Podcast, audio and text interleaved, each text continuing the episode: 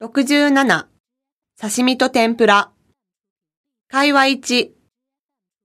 今日は私のおごりだから、みんな遠慮なく食べてね。わーい、ありがとうございます。でも、店長、いいんですかいいのよ。いつもみんなには頑張ってもらってるからね。お刺身の盛り合わせでも頼もうかあ、でも、店長、池谷さんは刺身が食べられないんですよ。え、そうなの珍しいわね、日本人なのに。なんだか生臭くて苦手なんです。あ、でも皆さん、気にせずに頼んでください。私、他のもの食べますから。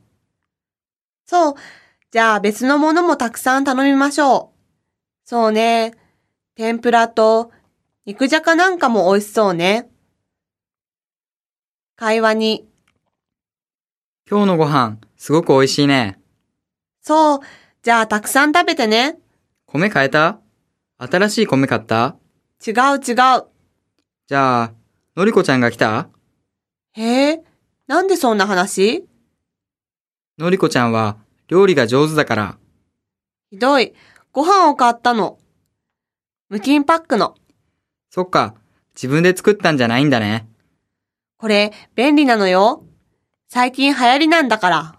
君、流行り物大好きだよね。そう流行りの服を買うお金がないから、ご飯だけでも流行りに乗ろうと思って、え